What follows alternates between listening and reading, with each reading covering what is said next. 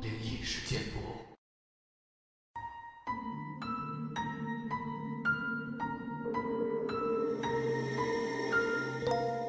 嗨，你好，欢迎来到今天的奇闻事件部，我是主播莫大人。本节目内容纯属虚构，故事效果不足为信，也请各位朋友千万不要模仿。上期节目中呢，我们分享了深海潜水员的一些故事，当时呢还提到了一个名词，叫做“深海的看守者”。今天这期节目呢，我们就继续来分享一下这个话题。深海的看守者，我在网络上从未找到他的讯息。我唯一听过提及他的人，只有我们团队的成员。我被告知，其他队伍也撞见过他们。但即使是我们队上的人，在讲到他们时，也都很迟疑，总是欲言又止的样子。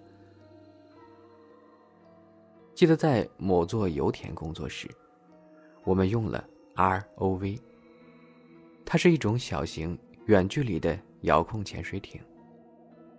油井被回报说有不正常的喷发之后，我们被雇来检测结构损坏或者缺陷。在操作 ROV 时，它的动力是由管线提供的，耐久性很强的那种。影片跟声纳图会被传回水面，是有摄像头的。在 ROV 沉入幽暗的深处，我们开始注意到。建筑结构上有些轻微的刮痕。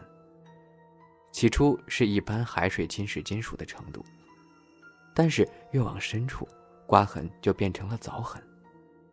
当深入底部时，我们发现那些痕迹是虚以而为的。我拉近 ROV 来观察，在那儿，在眼前的，正如所想，是刻进金属的象形文字，而它们。是新刻上去的。越往深处去，刻痕就越是老旧。它们正在侵蚀，而且数量有增长的趋势。真不知道究竟是谁在建筑的底部辛勤的工作呢？为了刻上这些字儿。但紧接着，ROV 停止回应了，它开始前后摇晃，失去了动力。我们试图用管线拉它回来，但它卡住了。有什么东西正在把它往深海处拉。其他两个人跳出来奋斗，要把它拉回来。这时管线开始嘎吱作响，然后就断裂了。我们拉上管线剩余部分，但是 ROV 已经消失了。监督之后得留着面对难题，要怎么将我们的发现？回报给石油公司。这件事儿发生在一年前，在打捞工作时，我们正在安装挖掘装备。当时我面向船，背对着开阔的海洋。我没有注意到任何东西靠近。突然，有东西猛然撞上我背后的气罐，把我撞到船身上，力道之大，让我整个人都躺平了。我回头。那什么都没有。稍后我才发现，那个冲击让我断了几根肋骨。在回报另一个潜水员跟水面的人之后，我们被告知要拉我们上去。我们返回潜水平台，开始被拉回水面。我们相当留意，因为不远处有一些阴影。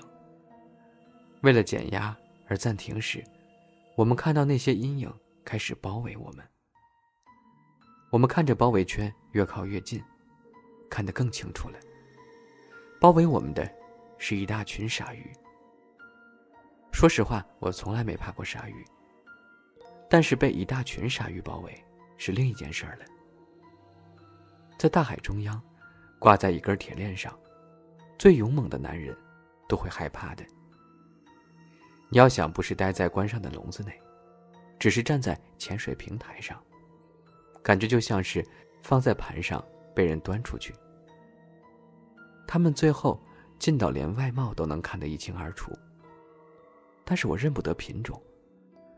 它们比大白鲨还要大，而且色泽完全不同，大抵都是黑色，不过夹杂着几块灰。他们一直看着无助的我们，正祈求他们别理会我们。平台终于把人拉出水面。我猜，这些鲨鱼对我们的口味并不是很感兴趣，总算是松了口气。在水上，我推测是鲨鱼撞上我的背了，但它只撞坏了气瓶。我们做了另一次下潜，这次呢是在清澈剔透的水中，接下能看清你周遭的水下作业，真是一件好事连一百尺外都能看清楚。我们到水底开始工作，那里有两发军方飞机发射的未爆弹，我们被简要告知飞弹的地点。如果他们没上保险，也不会引爆，因为有适当处理过。我们比想象中还快的找到他们，然后准备开挖。正当我着手第一颗飞弹时，我的同伴说了声：“哦，干！”我胃沉了下来。不管你处理过军械多少次了，那种不适感总会在那儿，让你有一种如芒刺在背上。我向上看了，才了解，他不是在说飞弹呢。他在看一段距离外升起的沙墙，有东西。希望只是海流在把海底的沙扬起来。沙墙高到将近三十尺，更糟的是，它正在接近我们，很快就到我们头顶了。很难解释在水中能见度低是什么状况。这跟灯光不足没有关系，这跟太多水中的狗屎烂蛋挡住了灯光有关。就像雾好了，但想象这层雾比你见过的任何东西都还要厚。我讲的是，当你在一寸外用手电筒对着自己眼睛时，你面前依旧黑灯瞎火。这就是在水中看不到的感觉。当沙子击中我们的瞬间，我们被全然的黑暗吞没了。我把手放在面板旁，但依旧看不到。不久后。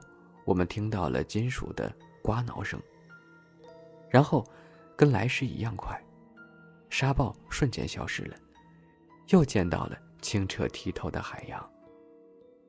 除了飞弹早已消失无踪。当沙墙击中我们时，那些飞弹还触手可及呢。之后甚至以为他们还在沙下某处，却遍寻不着了。好神奇啊！这个飞弹为什么会突然消失了呢？这股沙子来的真是太诡异了。接下来这件事儿呢，发生在我们志愿参加的人道主义工作期间。在某座桥梁的部分桥体崩塌掉进超过五十尺的深水后，我们作为志愿者打捞那些车辆，也希望能够打捞尸体。桥塌了之后，桥上的车和人一起沉入水底。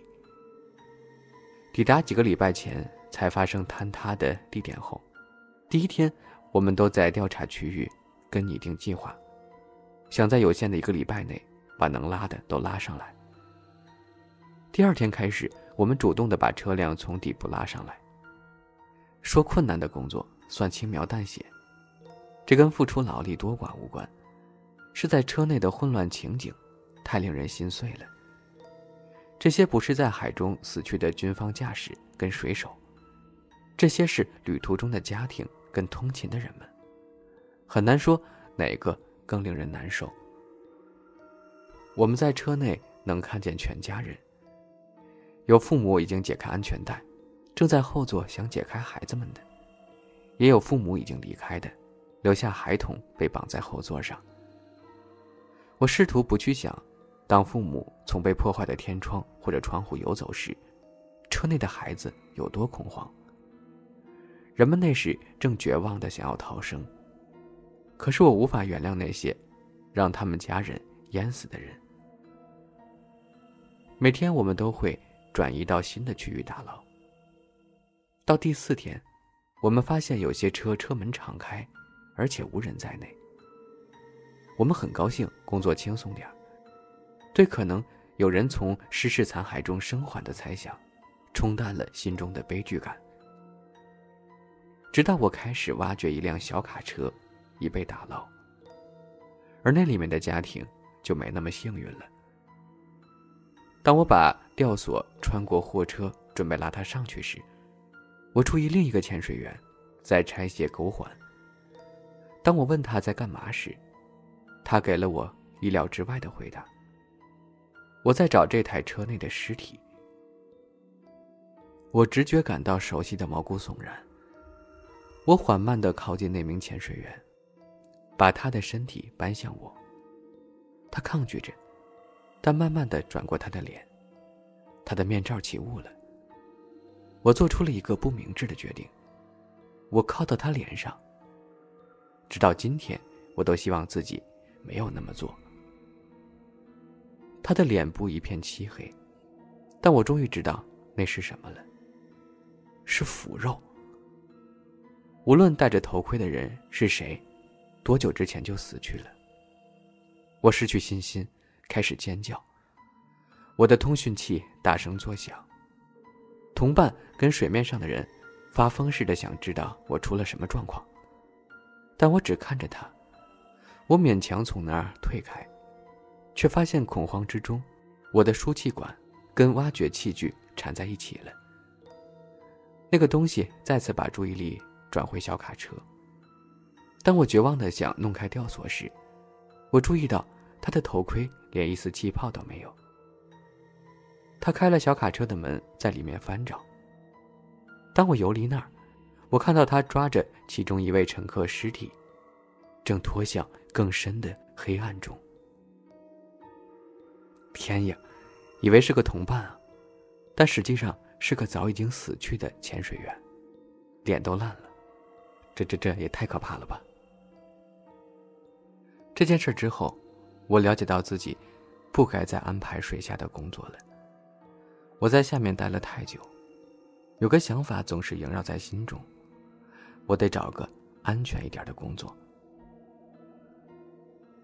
好了，今天的节目呢就分享到这儿了，希望大家呢喜欢这个系列故事——深海潜水员的诡异经历。